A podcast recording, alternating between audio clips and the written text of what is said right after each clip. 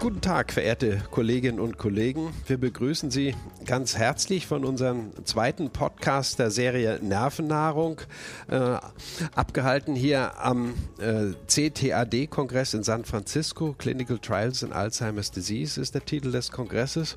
Und zusammen mit mir Lutz Fröhlich vom Zentralinstitut für seelische Gesundheit in Mannheim sitzen wiederum Professor Timo Grimmer von der TU München und Professor Oliver Peters von der Charité Berlin.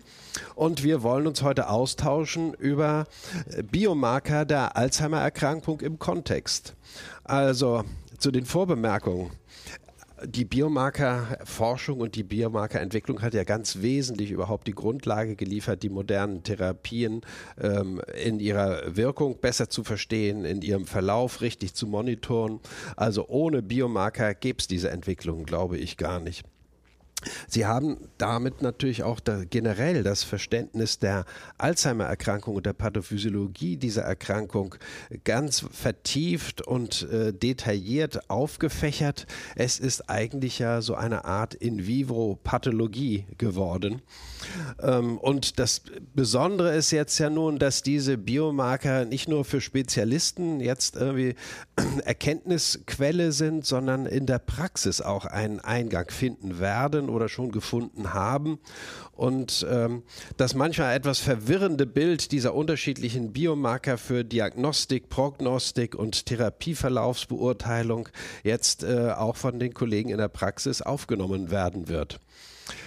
In diesem Sinne ist jetzt die große Frage, was waren jetzt eigentlich die Highlights hier auf diesem Kongress?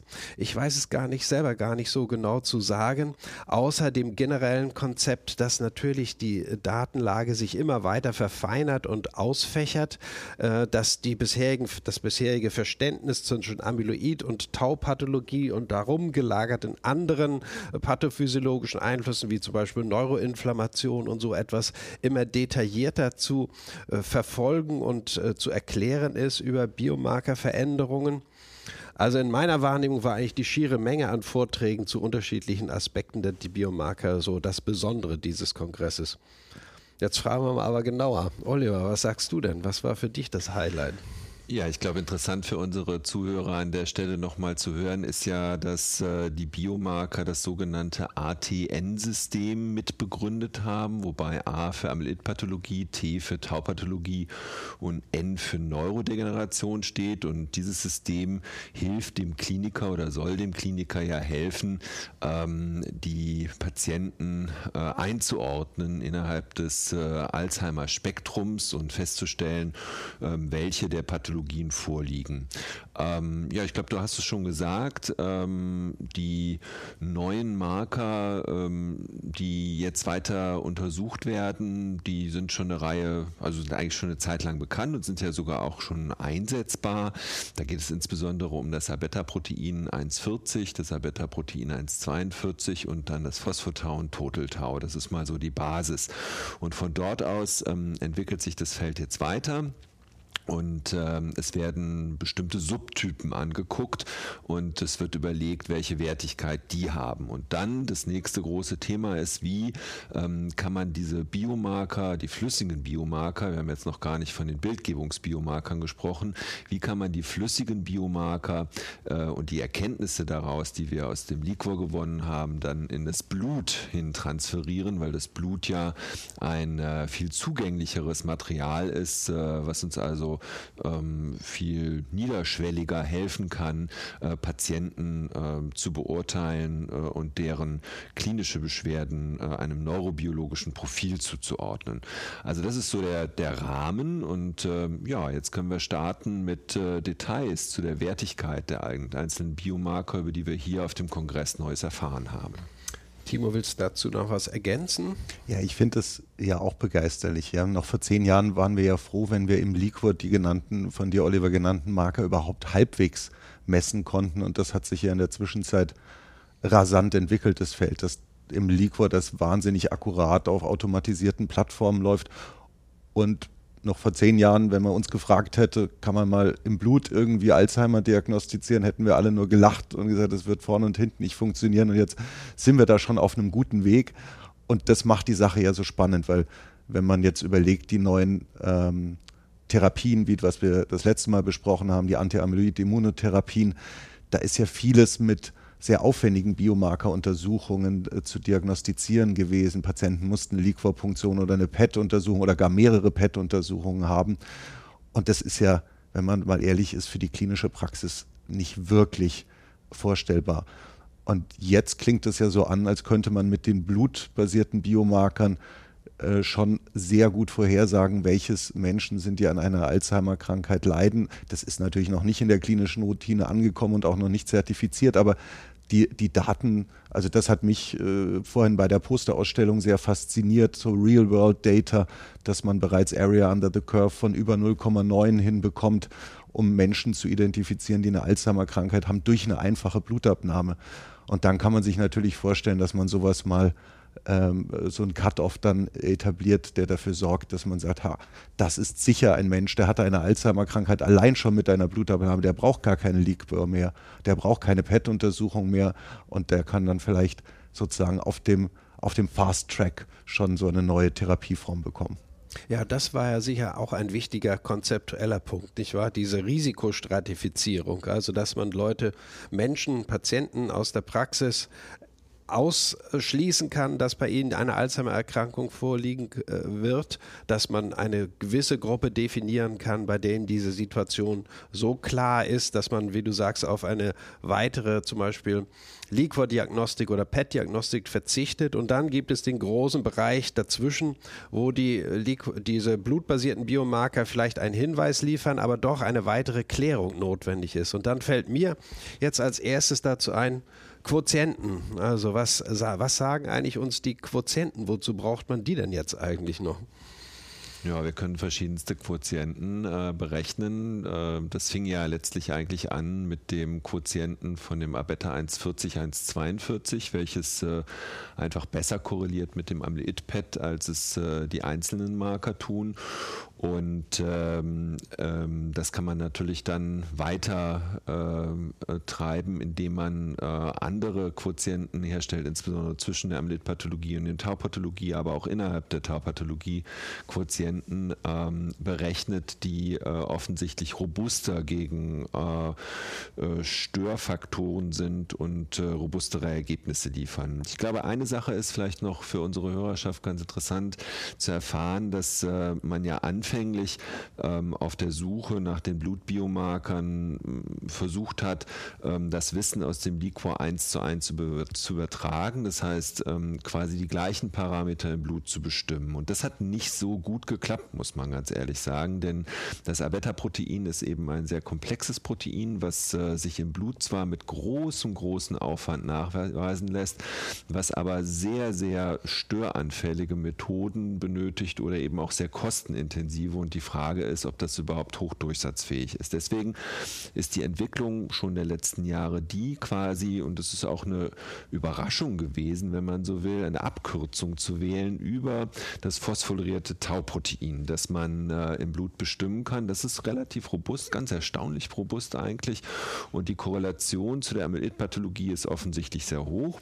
Ähm, hier während des Kongresses ähm, wurden in vielen Beiträgen die Wertigkeit Möglichkeit der unterschiedlichen äh, Phosphotau-Bestimmungen äh, dann äh, weiter analysiert und, äh, nur um ein paar ähm, von diesen Phosphotaus mal zu benennen. Da gibt es also ähm, das Phosphotau 181, das Phosphotau ähm, 217 und 231, die ähm, offensichtlich unterschiedliche Teile äh, der Pathologie abbilden. Und äh, ja, wir haben ja viel gelernt darüber, äh, wie sich das einsetzen lässt. Und äh, ich glaube, das Wichtigste aber ist jetzt, und die neuen Dinge sind, was kommt dazu? Also was, was brauchen wir jetzt noch zusätzlich, um dann vielleicht doch noch äh, ein diversifizierteres Bild der Erkrankung zu bekommen?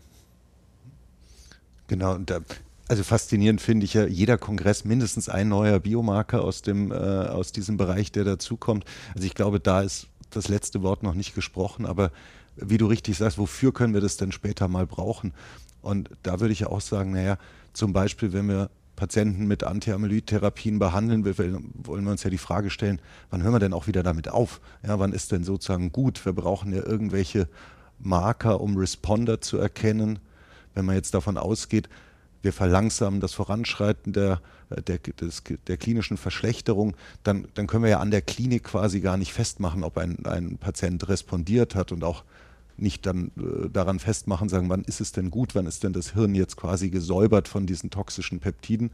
Und da verspreche ich mir ganz viel, äh, dass wir dann mittels solcher Blutmarker das, das sehr gut tracken können. Und äh, ähm, ja, und was du ansprachst mit den Tau-Spezies, da war doch irgendwie schon wieder eine neue, das kann, noch, kann ich noch nicht mal aussprechen. MTBR Tau 243. Das ist das Stichwort, nicht wahr?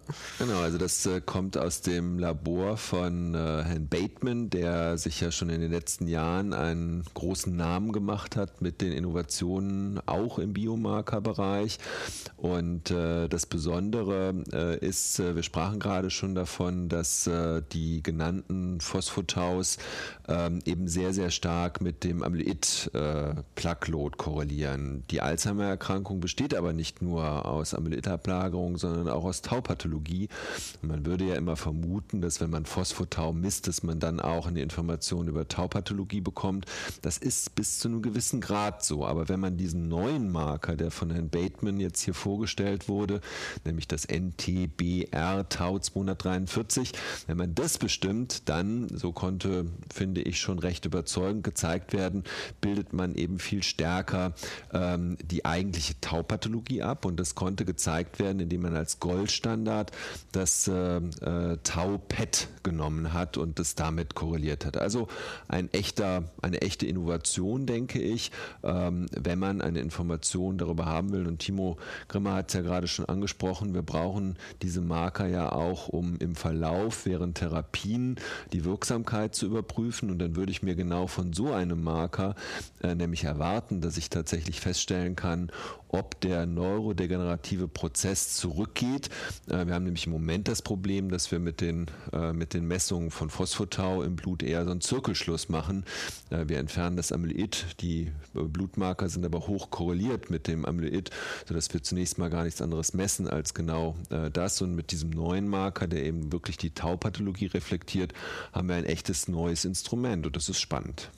Also ich finde jetzt aus unserer gerade eben abgelaufenen Diskussion zwei Aspekte noch einmal wichtig hervorzuheben, dass nämlich diese äh, Biomarker, die man im Blut bestimmt äh, und auch sehr intensiv untersucht werden, dahingehend, inwieweit sie sich mit den Imaging-Biomarkern, äh, inwieweit sie da äh, Reflexionen der so Pathologie im Gehirn widerspiegeln. Also zum Beispiel gibt es ja beim Taupet nicht nur die äh, grobe Messung mehr oder weniger von dem messbaren äh, taufibrillären Ablagerung, sondern auch die regionale Ausbreitung scheint ein ganz wichtiger Parameter zu sein, der eben dann für die individuelle Prognose des Patienten von Bedeutung hat. Also neben dieser Entsprechung der, ähm, also die prognostische Relevanz dieser Biomarker, die man insbesondere bei den Imaging-Biomarkern gut herausarbeiten kann. Das ist ein wesentlicher Aspekt. Und äh, natürlich sind diese Imaging-Biomarker einerseits sehr differenziert, in, insbesondere jetzt einmal die, äh, die Tau-PET-Daten zeigen das ja eben auf, aber auch sie sind natürlich sehr viel weniger verfügbar und sehr viel methodisch anspruchsvoller auch vielleicht zu analysieren als ähm, sozusagen Labortests, die man dann aus dem Compartment Blut da bestimmt. Ähm, also die große Frage ist immer, kann man jetzt mit diesen blutbasierten Biomarker in näherer, absehbarer Zeit ähm, Imaging-Biomarker ersetzen, also Amyloid-PET, Tau-PET, oder gibt es da immer noch ein Extra, was diese Imaging-Biomarker liefern? Was meinst du denn, Timo? Ja, du hast es ähm, eingangs schon mal angedeutet, ja. Vermutlich werden wir ähm, Gruppen identifizieren, die man mit mittels blutbasierter Biomarker ganz klar positiv, also sind krank, haben Alzheimer-Krankheit oder ganz klar negativ sind, gesunde identifizieren können wird. Und dann wird es einen Bereich dazwischen geben und da wird es wahrscheinlich dann doch immer noch auf die Liquorpunktion und oder bildgebende Marker hinauslaufen. Also da wird, wird es sicherlich immer noch, noch einen Platz geben, aber es ist, wäre dringend geboten. Ja. Also der, das würde zwar unser Nuklearmediziner äußerst freuen, wenn wir in Zukunft jeden Patienten mit Alzheimer-Krankheit ins Pad legen müssen, am besten noch in zwei. Ähm, aber ich glaube, wenn man das ein bisschen realistischer angeht, weiß man sozusagen, das könnte schwierig werden. Und ich glaube nicht, dass wir in Deutschland mit der PET-Diagnostik die MR-Diagnostik-Geschichte nochmal wiederholen werden. Da werden auch ganz äh, andere Gründe dagegen sprechen, könnte ich mir denken. Ähm, aber tatsächlich werden solche Dinge und auch die bildbasierten Biomarker, die werden uns wahrscheinlich noch lange begleiten, weil also ich hatte jetzt viel diskutiert und es ging überall noch im Nachgang zu den, den tollen Daten, zu den und weniger tollen Daten, äh, zu den äh, Immunotherapien, ging es überall um Clinically Meaningfulness. Das ist, glaube ich, so das Thema jetzt auf dem Kongress und sagen, jetzt sehen wir was. Was bedeutet das also sozusagen? Reicht uns das oder wünschen wir uns noch viel mehr? Und, äh, und ich glaube, da werden im Moment viele Dinge vermischt. Ja, wir haben ja jetzt zulassungsrelevante Studien gesehen, indem man versucht hat, ähm, die Alzheimer-Pathophysiologie auf der einen Seite günstig zu beeinflussen und auf der anderen Seite wollen wir auch schon sehen, dass sich die Patienten stabilisieren und das gleich in einem Experiment und möglichst kurz. Das wird dem sicher nicht gerecht. Und wenn wir aber zukünftig diese Frage angehen wollen und sagen, was kann das tatsächlich, wenn man, also wenn wir jetzt mal das Amyloid rausholen aus dem Hirn, was bedeutet denn das dann für einen Patienten? Wie sehr wird er sich denn stabilisieren im Vergleich zu einem unbehandelten Menschen? da baue ich sehr natürlich auch auf solche biomarkerbasierten Aspekte, dass wir dann sagen können, was ist denn ein, ein Biomarkerstatus, wie der Oliver zeigt, der sagt, das ist jetzt ein Mensch, bei dem ist die Neurodegeneration jetzt zum Stillstand gekommen und bei dem könnten wir uns dann sagen, den schauen wir uns jetzt im Verlauf mal an und wollen sehen, ähm, wie, wie der besser, was der für ein besseres Schicksal hat als ein unbehandelter Mensch. Ja, und gibt es denn jetzt schon wirklich so ein Muster, dass man äh, aus den Biomarkern äh, ablesen kann oder herausziehen kann, was klinisch relevante Entscheidungen dann äh, beeinflusst. Also gibt es ein Muster, sagen wir mal, bei Menschen ohne Symptome, dass man aus den Biomarkerbestimmungen ablesen kann, um zu sagen, dieser Patient wird mit hoher Wahrscheinlichkeit in fünf Jahren leicht kognitiv gestört sein, ein MCI haben, vielleicht eine leichte Demenz haben. Oder gibt es eben andere Muster, aus denen man sagen kann, bei diesem Patienten, der jetzt unter einer Immun Immunotherapie ist, können wir jetzt vielleicht anhand des Biomarkerbildes entscheiden, zu sagen, hier machen wir jetzt mal eine Pause und warten mal ab, wie sich der klinische Zustand weiter ähm, entwickelt, bevor wir unendlich äh, sozusagen immer wieder Immunotherapie äh, einfügen. Also solche äh, klinische, also Entscheidungen mit klinischer Relevanz, äh, mit Biomarkermustern zu verknüpfen, das ist ja irgendwo einerseits der Traum, andererseits ist es ja auch doch ein sehr komplexes und zeitweise manchmal auch unüberschaubares Feld, oder? Was meinst du denn? Ja, dass sich beginnt zu entwickeln, würde ich sagen. Also ähm, mal ganz simplifiziert betrachtet wäre es ja so, dass äh, ich komme noch mal auf das ATN-System, dass ein Patient mit einem A plus und einem äh, T plus ähm, grundsätzlich der Überwachung bedarf und ab einem bestimmten Niveau der Taupathologie eine Behandlung braucht. Und diese Behandlung wiederum könnte dann so lange gegeben werden, bis das Tau, bis die Taupathologie wieder in einen gewissen Normalbereich zurückgekehrt ist. Und das Ganze müsste man vermutlich auch noch alterskorrigiert machen, weil ähm, man sehr wahrscheinlich unterschiedlich viel Taupathologie noch tolerieren kann, äh, ähm, bezogen auf das Alter und bezogen auf, die, auf den zu befürchtenden äh, Progress. Also nochmal ganz spannend finde ich. Also die Biomarker sind auf der einen Seite in der Diagnostik äh, auf dem Vormarsch und auf der anderen Seite äh, fangen wir jetzt gerade an, sie einzubauen in die sich entwickelnden Therapien und wie sie uns dort helfen können, Therapieentscheidungen zu treffen. Da mag ich noch ergänzen, ja. Also so, so in, in ganz vagen und, und einfachen Entscheidungen ist das ja jetzt tatsächlich schon gemacht. Es gibt ja einen Antikörper in der äh, in Zulassungsstudien, der das Donanemab, bei dem ja tatsächlich anhand des Amyloid-Pads jetzt schon entschieden wird und sagen, hier stoppen wir die Therapie. Ähm, das ist eine mutige Entscheidung. Ja. Bis jetzt ähm, alle anderen tun sich da noch schwer oder wollen eher eine Art Erhaltungstherapie propagieren. Das ähm, also das wird die Zukunft jetzt zeigen und die nächsten Kongresse, von denen wir hoffentlich wieder berichten dürfen, ähm, was tatsächlich da die sinnvollste Vorgehensweise ist. Und der Sponsor äh, von Dynanimab propagiert ja tatsächlich und sagt, wenn das mal negativ ist, dann braucht es das nicht mehr, zumindest die nächsten 10, 15 Jahre. Das wäre ja sensationell. Ja, also ich finde, wir haben jetzt diesen äh, Bogen der Möglichkeiten hier gut aufgespannt und ich hoffe, wir konnten auch den Zuschauern einige klare äh, Erkenntnisse mit Handlungscharakter schon vermitteln. Ich danke euch sehr für diese äh, interessante und umfassende Diagnostik und ich möchte nur darauf verweisen, dass wir einen letzten und dritten zusammenfassenden Podcast noch geplant haben am 5.12. in dieser Reihe, der dann von Professor Meuth auch ähm, moderiert und begleitet und geführt wird. Also ich freue mich da schon nochmal drauf, die Sache nochmal etwas zu verdichten und wieder zusammenzufassen. Vielen Dank und tschüss.